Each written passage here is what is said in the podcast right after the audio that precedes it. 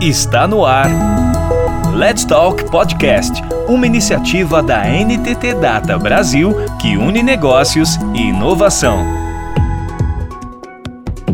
Nesta edição resumida do podcast PPT Não Compila, apresentado por Wellington Cruz, a gente ouve agora a conversa dele com Rui Rodrigues, líder do Núcleo Técnico de Qualidade da NTT Data Brasil, e com Letícia Fagundes, QA na Vericode. Você vai compreender, por exemplo, como a área de qualidade, ou QA, está relacionada com quase todas as etapas de idealização, desenho e desenvolvimento de um projeto de tecnologia. Dá um gás aí no volume, porque vale muito a pena ouvir. Estamos aqui hoje para falar do terror do desenvolvedor. Eu estou aqui na minha frente com Rui. Quanto tempo, cara, que a gente não se fala, hein? Fazia um tempão que a gente não se falava e tá sendo um prazer enorme estar aqui com vocês. Cara, eu que agradeço. Se apresenta melhor então, cara, que você é melhor que eu. É, é... Dá um oi aí pra galera. Pessoal, prazer enorme, conforme falei, estar aqui com, com esse pessoal. Assim, eu tenho certeza que a conversa vai ser ótima. A gente vai falar de um tema que é a minha paixão. Assim, eu tenho uma carreira já um pouco longa, né? Mais ou menos metade desse, desse tempo que eu que eu tive nessa carreira, eu trabalhei como desenvolvedor. Aí um dia descobri a qualidade e putz, eu não larguei mais. Eu, eu, fui obrigado, assim. Eu continuo olhando de um ponto de vista técnico para a qualidade, mas é, é, apaixonante demais, assim. Eu, eu, espero que vocês sintam o que eu sinto também. É Show bom. de bola, muito bom. Obrigado por aceitar o convite, vir aqui compartilhar a sua experiência com a gente, Rui. Obrigado a você. E aqui na nossa terceira ponta remota, diretamente do Rio, Letícia Fagundes. Obrigado por aceitar aqui o nosso convite. A Letícia, ela é QA na Vericode. É isso, Ledo? Se apresenta aí pra isso. galera. É muito prazer também, Rui, estar tá conhecendo aí mais um pedacinho do QA. Como foi falado, né? Sou QA, QA manual, atualmente estou na Vericode. E assim como o Rui também, eu fui desenvolvedora, mas apareceu uma oportunidade bacana para poder assumir um lugar de maquiar e foi onde eu descobri esse mundo e entrei. Show de bola. Muito legal. Obrigado, meus amigos, por aceitarem trazer aqui a experiência de vocês. Eu queria que vocês primeiro dessem um overview para quem está nos ouvindo do que é de fato a área de QA. Quais são os limites, o que, que ela faz, que que, o que está dentro dessa parada toda, né? Porque a gente fala de QA, está falando de qualidade como um todo, né? Uhum. Isso envolve um pouco de cultura, envolve automação, envolve uma série de coisas, né? Como que a gente dá um overview de fato? Que, que, que a gente, como que a gente define a área de QA, Rui, na tua opinião? É, essa definição está mudando. Há 10 anos atrás, a pessoa que ia atuar com QA é porque não gostava de programar e atuava com, com informática. Hoje, uma boa parte do trabalho de validação dos processos, das definições que são feitas, é automatizado e é programado também. Então, essa diferença entre na área de desenvolvimento que eu tenho que programar e na área de QA que eu não tenho que programar não existe mais. Né? Hoje, a, a gente atua muito programando na área de QA também é mais do que isso e caminha para ser muito mais ainda. O QA está acompanhando o analista de negócio para ajudar a, a, a, validar se de fato aquela definição, aquela, aquela oportunidade de negócio que está sendo levantada faz sentido para quem está olhando de fora. Próximo passo é a gente definir requisitos, uh, histórias de usuário, seja o que for. A gente vai formalizar o que, que tem que ser implementado de alguma maneira essa formalização também cabe uma validação se está bem escrito, se é inteligível, eh, se é testável o que está escrito ali, se é factível. E, isso o que há pode apoiar e apoiar bastante. Aí a gente tem os, eh, as definições do que tem, tem que ser implementado. Não vou chamar de requisito porque tem todo um ranço aí sobre a palavra. Né? Vou chamar de definição. Aí você passa para o pessoal de arquitetura que vai definir como isso vai ser implementado. E há arquiteturas boas e ruins. Então, cabe uma validação de qualidade da arquitetura. Mesmo que eu siga 100% aquela arquitetura, eu corro o risco de cometer alguns enganos e fazer um código que não é o, o, melhor possível. E aí cabe uma validação tanto estática quanto dinâmica daquele código que está sendo implementado. Isso também é qualidade. Aí a gente tem que ver se os componentes juntos vão funcionar. E aí a gente tem que ver numa arquitetura de serviços se os serviços estão comunicando, se o timing da comunicação está funcionando, se a rede estiver ruim, o que, que vai acontecer, o que, que não vai acontecer. Isso é qualidade. Aí eu tenho que verificar se a, a funcionalidade entrega o que é esperado dela e no tempo que é esperado dela. E tudo isso é qualidade. Aí a gente vai fazer o deploy disso num ambiente qualquer, que pode não ser de produção ainda, e esse ambiente pode não estar tá 100% funcional. Pode ser que falte espaço, falte espaço em disco, pode ser que esteja lento. A validação disso, o acompanhamento disso é qualidade também. Depois eu vou para a produção. E aí pode ser que por, o meu ambiente de produção é diferente daquele, eu tenho desafios diferentes em produção, níveis de requisição diferentes. Será que eu não posso antecipar os problemas que poderiam acontecer para o meu cliente, acompanhando isso em produção? Isso também é qualidade. A tal das lições aprendidas, né, Rui? Nem sempre são lições, nem sempre são aprendidas, né? É. Lê, você que está aí no, no front, no dia a dia, como que você falaria um pouco sobre o que é ser um QA na tua visão e como você está aí no dia a dia, não que o Rui não esteja, mas você está muito mais próximo ali no desenvolvimento, como que é um dia típico seu? Pra galera que tá ouvindo, que é, pô, eu acho que eu penso em ser um QA, como que. Qual que é um dia, um dia típico? Sem, sem, sem contar essa parte do Rui de caçar problema no código dos outros. Bom, é, pra, complementando aí o que o Rui falou, que a não é só né, caçar bug. As pessoas acham que é ver defeito no código do dev, mas é muito além disso. É tudo isso aí que ele falou e mais um Menos pouco. até, viu, Letícia? Geralmente as pessoas acham que o que é aquele que fica tentando valor aleatório, aleatório na caixinha de login. É, né? exatamente isso. Você, ah, vou fazer uma coisa aqui aleatória para ver se dá errado. Não, não é isso. Antes fosse, né? Nossa vida seria muito mais fácil. Mas por incrível que pareça, a minha rotina não é só perturbar a vida do dev. Muito pelo contrário. Eu já trabalhei com algumas empresas, a maioria foi sempre com seguradora, seguro de vida, então eu tive que fazer muitas coisas assim, bem responsáveis. Eu aprendi a fazer matriz de risco, aprendi compliance, aprendi tanta coisa que o que a me proporcionou que eu não fazia ideia de que era isso tudo.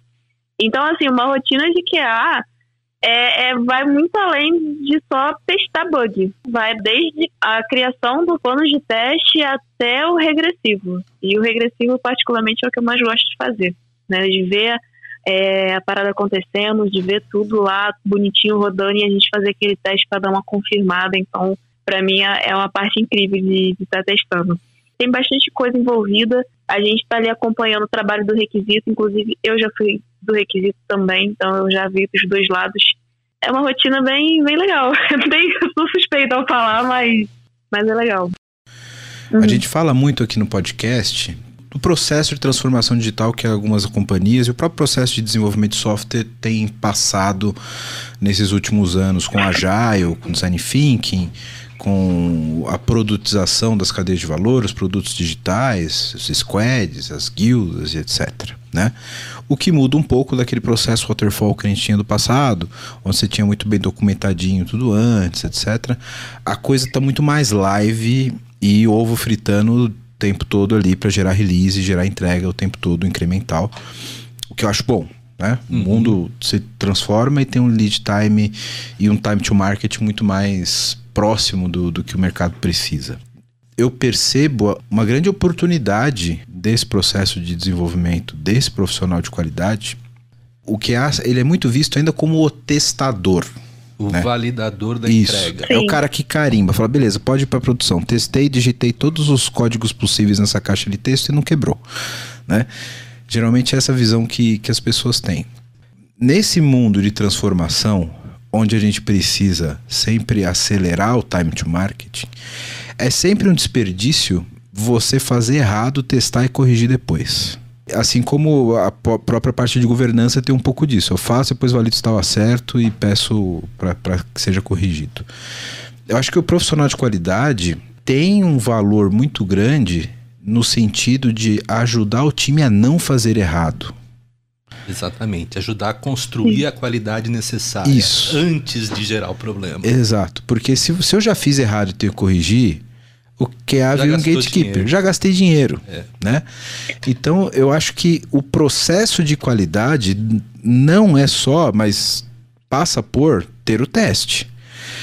Mas nasce antes, né, Rui? De, de nascer com qualidade. E não de eu ficar corrigindo porcaria depois. Porque se eu tô fazendo porcaria tá errado, eu já não tô tendo qualidade. Eu só tô tendo uma validação boa.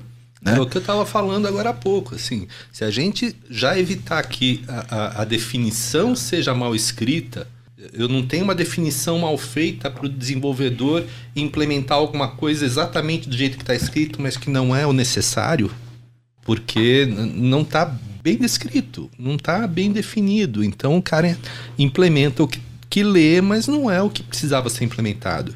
A gente, nesse momento, já gastou o esforço para gerar a definição, o requisito, para implementar isso, para validar e descobrir que está errado. A culpa não é do QA ou a culpa é do Dev, a culpa é do time todo. Vai lá do, desde a criação do requisito até chegar no QA. A culpa é de todo mundo. É, eu até nem gosto muito de usar a palavra culpa, porque já vi gerar muita, muita briga, né? né? Mas É, acontece muito. Sim. Uma coisa que eu sinto que, felizmente, estamos caminhando para, mas que já é tarde, a gente já devia ter, ter, ter feito isso antes, essa abordagem de que a responsabilidade é de todo mundo, inclusive do QA. Mas o time todo tem responsabilidade sobre o resultado. Desde o- o- a pessoa que teve a ideia, que gerou aquele caso de negócio, até a pessoa que ajudou a fazer o deploy em produção. Todo mundo é responsável pelo bom Exatamente. resultado. E todo mundo merece os louros pelo bom resultado também. Até porque, né, Rui? é, eu gostei muito do que você falou antes de, de- da qualidade envolver outros requisitos que não só um software funcionando. Porque eu posso ter um software que não crecha, se ele não faz o que deveria, ele não tem qualidade. Ele não serve para nada. Não serve para nada. Então eu tenho um, simplesmente um software que não quebra. Mas um software que não quebra não necessariamente é um software de qualidade, né? Uhum, São conceitos diferentes. exato. Ainda nessa parte de, de, de produtividade, cara, muitas empresas deixam de trazer esse, esse conceito, né? Cultura de, de, de qualidade, cultura de teste. E a gente percebe até falta de oportunidade de deixar o desenvolvimento mais produtivo. Até com automações, uso de frameworks de desenvolvimento, etc.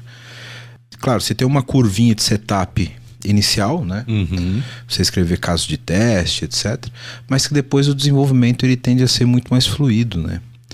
E como que vocês lidam com essa resistência que parte até da camada de gestão, né? Primeira coisa que corta é a parte de teste, É a qualidade. né? É. Parte de qualidade. É a hora que aperta, a hora que o prazo fica mais restrito. É a primeira gente. coisa que fala, não precisa de teste, tá corrido, então vambora. É, Isso. Não, esse pessoal tem que fazer certo na primeira vez. Sinto muito. Eu acho que o, o grande ponto é como que a gente faz esses gestores e essa cultura entender que- cara, isso leva a uma discussão muito grande, né? De, de cultura, de, de cobrança, etc. Porque se eu faço um, um software com qualidade desde o começo, testo ele durante todas as etapas, faço os meus processos de automatização, faço minhas validações durante o processo, eu vou ter um tempo que pode ser um pouco maior do que um desenvolvimento sem esses processos. E aí você faz essa primeira entrega, você vai para a produção e você tem uma tranquilidade de que aquele desenvolvimento foi feito com qualidade. A probabilidade de você ter um problema posterior a isso é muito menor. Se você não faz isso, você vai com metade do tempo para produção e você vai gastar o dobro do tempo depois corrigindo o problema que aconteceu, que ninguém testou, que ninguém avaliou, etc. A somatória de tudo isso, claramente, aquela entrega que levou metade do tempo, mais os problemas, as madrugadas que você virou coincidente em produção, com sala de guerra, etc. A somatória é muito maior do que o processo feito corretamente. Isso sem falar de risco para a marca, né? Sem da falar de grana, né? É, o intrínseco e o, o mensurável e não mensurável, né? Como é que, é que vocês trabalham isso no, no dia a dia? Porque eu percebo que tem uma mudança rolando em relação a isso, né? Uhum. Como que troca esse mindset dessa galera que acha que é desperdício de tempo investir em qualidade? O jeito mais fácil é mostrar números. Números que comprovem que você está falando. Para isso, você tem que coletar números. Não é uma coisa fácil de fazer. É, provar suas proposições e, e, mostrar que você está certo nem sempre é, é uma coisa trivial, mas é o único caminho para a gente resolver isso. Né? E, inclusive, eu creio que tem vários mindsets que precisam ser mudados, tem várias maneiras de olhar para a questão da qualidade é, que é, estão antigos, são velhos. Quando a gente fala de qualidade necessária, a gente tem que pensar qual é a relação custo-benefício envolvida para que eu meça o quanto de qualidade eu tenho que investir nessa peça de software para garantir que ela tenha o resultado esperado para o negócio. Esse é um ponto interessante que eu queria, queria trazer, Rui. Claramente, o time que faz a validação de um software, vou dar um exemplo extremo aqui, do piloto automático de um 747 não é do mesmo tamanho da equipe de qualidade que faz a validação do jogo de pôquer do Neymar no celular. São réguas diferentes. Muitas vezes o investimento em qualidade pode até ser maior do que do próprio desenvolvimento em si. Pode ocorrer alguma coisa do tipo? Sim, sem dúvida. É, quanto mais a gente precisa se aproximar do, do 100% de estabilidade, da, da perfeição total, que é, é, sempre um sonho, tá? Não existe a perfeição total, mas quanto mais a gente precisa se aproximar, maior é o custo. Vou falar de números hipotéticos, tá, gente? Digamos que para chegar a 95% de qualidade, você investiu 95 mil, ok? Para chegar dos 95 a 98% de qualidade, é muito provável que você tenha que investir mais 95 mil. Ele é exponencial, ele não é linear, né? Não é linear. Essa busca da perfeição é sim muito cara, mas em alguns casos é necessária. Isso leva uma extrapolação de que, dependendo do negócio e da composição dos times, etc., a configuração de como eu devo interpretar e investir em QA dentro do meu business pode ser diferente de uma outra a, o, o, meu investimento em qualidade ele precisa ser muito, dire, muito relacionado ao risco que eu tolero suportar. É, é isso? Exatamente isso. Então, é, isso significa que, inclusive, esses gestores precisam ter um discernimento de que, dependendo da própria maturidade do produto, a, preocupação com qualidade também tem que mudar e que ela não é linear para todos os times e todos os produtos. Né? Uhum. Por um outro lado, há algumas coisas que são verdade sempre. Por exemplo, é muito mais barato eliminar um erro com um teste unitário do que em produção. Sempre vai ser. Isso é inegável. E hum. sempre vai ser assim. É, independendo da, do nível de qualidade que eu preciso, sempre o problema, quanto mais cedo a gente resolve, mais barato ele é para ser resolvido. Concorda, Lê? Com certeza, mas às vezes as empresas não enxergam dessa forma, né? E aí quando surge o prejuízo que quer lembrar, quer correr atrás, aí começa aquela correria, aquele estresse, que um trabalho que era para ser tranquilo acaba se tornando um caos. Então, às vezes a gente tem essa visão de que a nossa rotina é muito corrida, mas de certa forma não é, porque chega um problema assim rápido na nossa frente algo que deveria ser mais tranquilo acaba sendo corrido por essa visão, né? De, das empresas às vezes não ter essa visão. E muitas das vezes também os clientes acharem que não precisa. Então, isso também é um ponto bastante negativo. Eu já lidei com clientes que eu olhava para qualidade, olhava para teste e falava às vezes assim: para que isso? Faltava falar, para quê? Entendeu? Não tem necessidade, o dev faz. É bem ruim a gente olhar assim, né, ver o nosso trabalho sendo, em aspas, desvalorizado, né, por conta de não reconhecer. É, no processo de desenvolvimento como um todo, eu vejo um bug. O bug, eu vejo ele muito como quase como uma bola de neve. Se você pega ele no comecinho ali, ele tá pequeno, você segura, beleza. Quanto mais na base, se você considerar que a base da montanha é a produção, quanto mais na base, maior o estrago ele vai acontecer. Uhum. E Veja, não, não, não, você que está nos ouvindo aqui, não entenda como simplesmente o bug, pô, que ninguém viu e depois eu peguei o, o, o bug lá na ponta e eu corrijo e beleza, eu faço um, um hotfix e ok. É muito pior do que isso. Quem conhece o processo de desenvolvimento sabe que o, o desenvolvimento ele não é simplesmente granular. As etapas uhum. de desenvolvimento elas dependem uma de outras, né? Então, se você errou lá no começo de desenvolvimento, o risco de você ter desenvolvido dois, três meses na frente, baseado em um erro anterior e ter que revalidar, passar por tudo isso, porque você errou um bug lá no começo, é muito grande. Né? É, dependendo do tipo do erro, pode ser que você tenha que jogar coisas fora e reescrever. Porque Sim. você é se baseou estruturalmente numa coisa que estava incorreta. E foi construindo em cima, né? Exato. né? Então, às vezes você fez as paredes tortas e, e, o telhado tá pronto. E aí? Vai ter que desfazer sua porra toda. Né? Então, é, é, é, acho que essa analogia com a bola de neve ela é muito grande, né? Porque você Sim. começou errado e você, cara, daqui para frente o que você tá fazendo vai estar errado por consequência, né? Eu acho que realmente é muito difícil, tipo, você testar o seu próprio código é tipo você revisar o seu próprio texto, sabe? O cara que lê vai sempre pegar alguma coisa que você não pegou antes. Mas você ter essa colaboração de, pô, deixa eu fazer um code review do teu código, deixa eu testar isso. E isso ser uma cultura compartilhada, ela é essencial, porque você não pode deixar delegar a responsabilidade de que todo mundo trabalhe com qualidade com uma pessoa só. Todo mundo tem que ser responsável por trazer qualidade pro time, né? E isso é muito mais agilidade de fato do que trabalhar em sprints, do que fazer reuniões daily. A abordagem ágil, de fato, é colaborativa. Se não é colaborativa, não é ágil. É simples assim, gente. Exatamente. Eu acho que a metodologia ágil ela veio para poder fazer enxergar isso. Acho que antes não tinha tanto essa visão, né, de uma, uma colaboração, de uma parceria, de realmente um time, que era muito individual. Eu cheguei a vivenciar isso de ser assim, grupinho de dev, grupinho de QA, grupinho de requisito e por aí vai. E hoje em dia não, é todo mundo junto. Tem mais coisas que precisam acontecer, tá? Por é. exemplo, quando a gente fala de teste ágil, ele não acontece sem automação. Não acontece. Assim, isso quer dizer que eu não, não devo fazer nenhum teste manual? De jeito nenhum.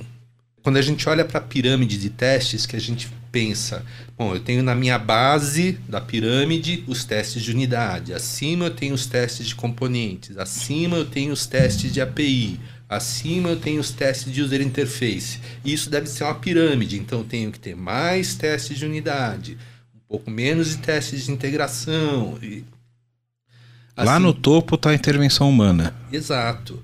Mas essa intervenção humana tem que deixar de existir? De jeito nenhum. É, o que, que eu defendo? Que a gente deve buscar resolver os problemas no nível em que ele acontece.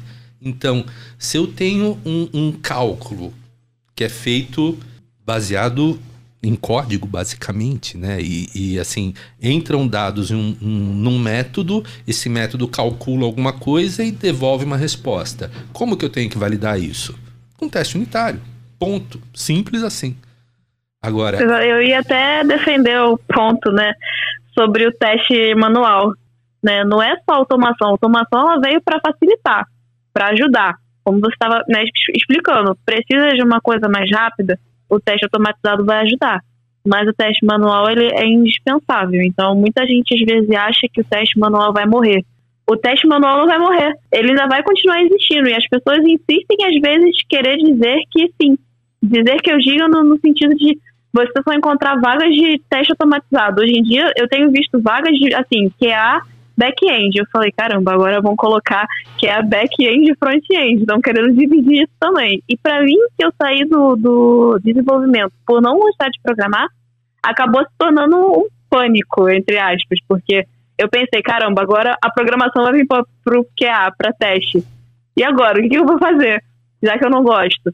E aí eu fui vendo outras pessoas falando, é, fui entendendo mais, o teste automatizado está vindo para agregar, né? Está vindo aí para poder facilitar a vida, não para substituir. É, é, um grande filtro, né? Como se diz, é uma, uma pirâmide, né, Rui? Exato. Você tem que. Até porque são testes diferentes com propósitos diferentes. Você não vai pegar um cara para fazer um teste manual para chamar método por método do desenvolvedor para saber se está dando o retorno correto. Não faz o menor sentido. Não faz isso. sentido. Quem É. tem que fazer isso é o teste de unidade. É, exato. Até porque o, o tester não tem visibilidade dos métodos, como eles estão organizados tal. O teste unitário é muito mais uma ferramenta do dev para auxiliar o desenvolvedor a, a- a direcionar os resultados de desenvolvimento dele do que um teste em si e saber se alguma coisa que ele mexeu quebrou em outra que não deveria, né? E pode até ser mais do que isso se o cara usar um TDD, por exemplo. É isso que ele já faz orientado em atingir o resultado do dev, do, do, do teste, Do né? teste. E isso dá produtividade, enfim, é uma, uma ferramenta do próprio dev. O QA está muito próximo ali da validação do que, do que é produzido, da qualidade que sai na ponta, etc. Como que é o relacionamento desse profissional hoje com a área de segurança? Como que vocês veem o relacionamento dessas duas áreas comprometidas com, com o resultado na ponta? É, eu vejo em algumas empresas a, a segurança faz parte do processo de validação.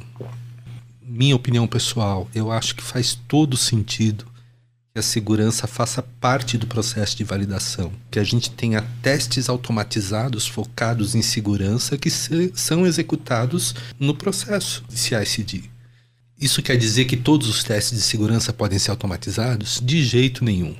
Agora, tudo que pode ser automatizado do processo de segurança, eu creio que deve e que deve fazer parte mesmo processo que executa os testes funcionais, a gente validar também a segurança. tem ainda uma pontinha lá na beirinha ali da produção, Rui, ali onde depois do QA, na portinha para entrar para produção, governança e gestão de mudança. Como que o QA pode ajudar nisso? Como que vocês veem isso dentro do mundo corporativo onde vocês estão estão inseridos e qual é a opinião pessoal de vocês? Como que o QA pode ajudar a tornar isso de fato uma coisa ágil, né? É é uma questão complicada. Complicada porque eh, a gestão de mudança existe para evitar problemas, assim como a gestão de qualidade existe para evitar problemas. Como que eu acho que a qualidade pode contribuir para tornar esse processo de, de gestão de mudança mais leve? Fazendo melhor, evitando que cheguem muitos problemas, a partir do momento em que, de fato, eu tenho pouquíssimos incidentes em produção, eu posso flexibilizar o meu processo. Não vou dizer que para tudo, tá? Mas você entende que o processo pode ser mais flexível. Eu sinto que sim. Mas por que, que não é hoje? Porque software ainda é entregue com pouca qualidade. A gente ainda tem muitos problemas acontecendo em produção. Mas eu acho que isso também envolve por conta do tempo, né, Rui? Porque eles querem tudo tão pra ontem. Eu- Essa questão da, de, de sprint de uma semana, duas semanas, é, é uma loucura. Então, eu acho que isso acaba sendo o fator principal para que não tenha qualidade. Por um lado, sim, tá? É, mas eh, quando eu comecei minha carreira, em uma semana você não mar- nem marcava a primeira reunião. Quanto mais produzia alguma coisa, né? E a gente já errava lá atrás e já gerava muita coisa com problema. né? Hoje a gente tem um processo de entrega muito mais eficiente, mas ainda tem muito para evoluir. A gente consegue, com essa adição de automação, de uma visão integrada, um apoio das pessoas de qualidade para o processo de uma maneira integral. A gente consegue melhorar muito isso e tende a melhorar ainda mais. Eu, eu tenho certeza que nos próximos anos a gente vai descobrir mais métodos, mais ferramentas para tornar esse processo mais rápido e mais eficiente. Isso vem acontecendo com uma velocidade muito grande e vai continuar acontecendo com uma velocidade grande. Mas ainda assim, continuamos muito longe da precisão que existe, por exemplo, na engenharia civil. Mas, a grosso modo, não dá para a gente negar que a necessidade de mudança do mercado é muito grande e que a mudança do mercado, independente do que a gente, como produtor de software, quer, o negócio muda muito rápido e precisa do suporte do software.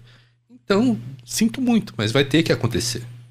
E por outro lado, também é inegável para a gente imaginar que quanto mais curto o tempo, maior o risco. Sim. E o risco é sempre inimigo da qualidade. Uhum. Exatamente. Tem que ser uma balança muito fina que não pode pender para nenhum dos lados muito radicalmente, né, Rui? É difícil encontrar o equilíbrio. Esse equilíbrio não é fácil. Eu, eu creio que é o segredo da gente fazer entregas precisas é a gente ter esse equilíbrio. Também acho. Não é porque eu acertei uma vez que eu vou continuar acertando, porque a necessidade é muito específica sempre. Cada desenvolvimento que eu faço, cada teste que eu desenvolvo é extremamente específico. É óbvio que a gente vai, com o ganho de conhecimento, a gente ganha precisão, mas isso não quer dizer que não vai mudar de um jeito que eu não reconheço e que eu vou ter que repensar tudo. Pessoal, muito obrigado pelo episódio, foi muito legal. Passou super rápido aqui, a gente poderia verdade. continuar esse, esse assunto. Eu quero continuar esse assunto com vocês depois, descendo mais sobre, tecnicamente, inclusive, sobre alguns pontos específicos da área de QA. O objetivo nesse era a gente dar um overview mesmo pra galera da importância do que o, o que, que se faz na, na área, né? Quem se interessa pelo, pelo esse movimento de, de qualidade, etc. E faremos outros episódios sobre testes unitários, testes regressivos, porque isso de fato agrega muito valor para até para o desenvolvedor e para as pessoas que, que se interessam por desenvolvimento. Com certeza. Faremos outros e espero contar com a presença de vocês aqui nos próximos. Será um prazer. Com certeza. E Rui, um prazer imenso, né? Compartilhar Prazer aí essa conversa. Você tem muito mais experiência do que eu, então a gente tem muito a agregar, trocar experiência, que é muito legal. E o Elton também, pela oportunidade. Primeira vez que eu faço um podcast, então para mim está sendo um momento muito legal, muito bacana. E é isso, muito obrigada. Obrigado por aceitar o convite pela presença. Muito obrigado por convidar. Putz, estou super disponível. É só chamar. Show de bola. Faremos mais, sem dúvida nenhuma. Pessoal, obrigado pela presença de vocês novamente. Valeu, galera. Até a próxima. Valeu. Até mais. Tchau, tchau. Você ouviu Let's Talk Podcast, uma iniciativa da NTT Data Brasil que une negócios e inovação. Toda semana tem novidades por aqui. Até lá!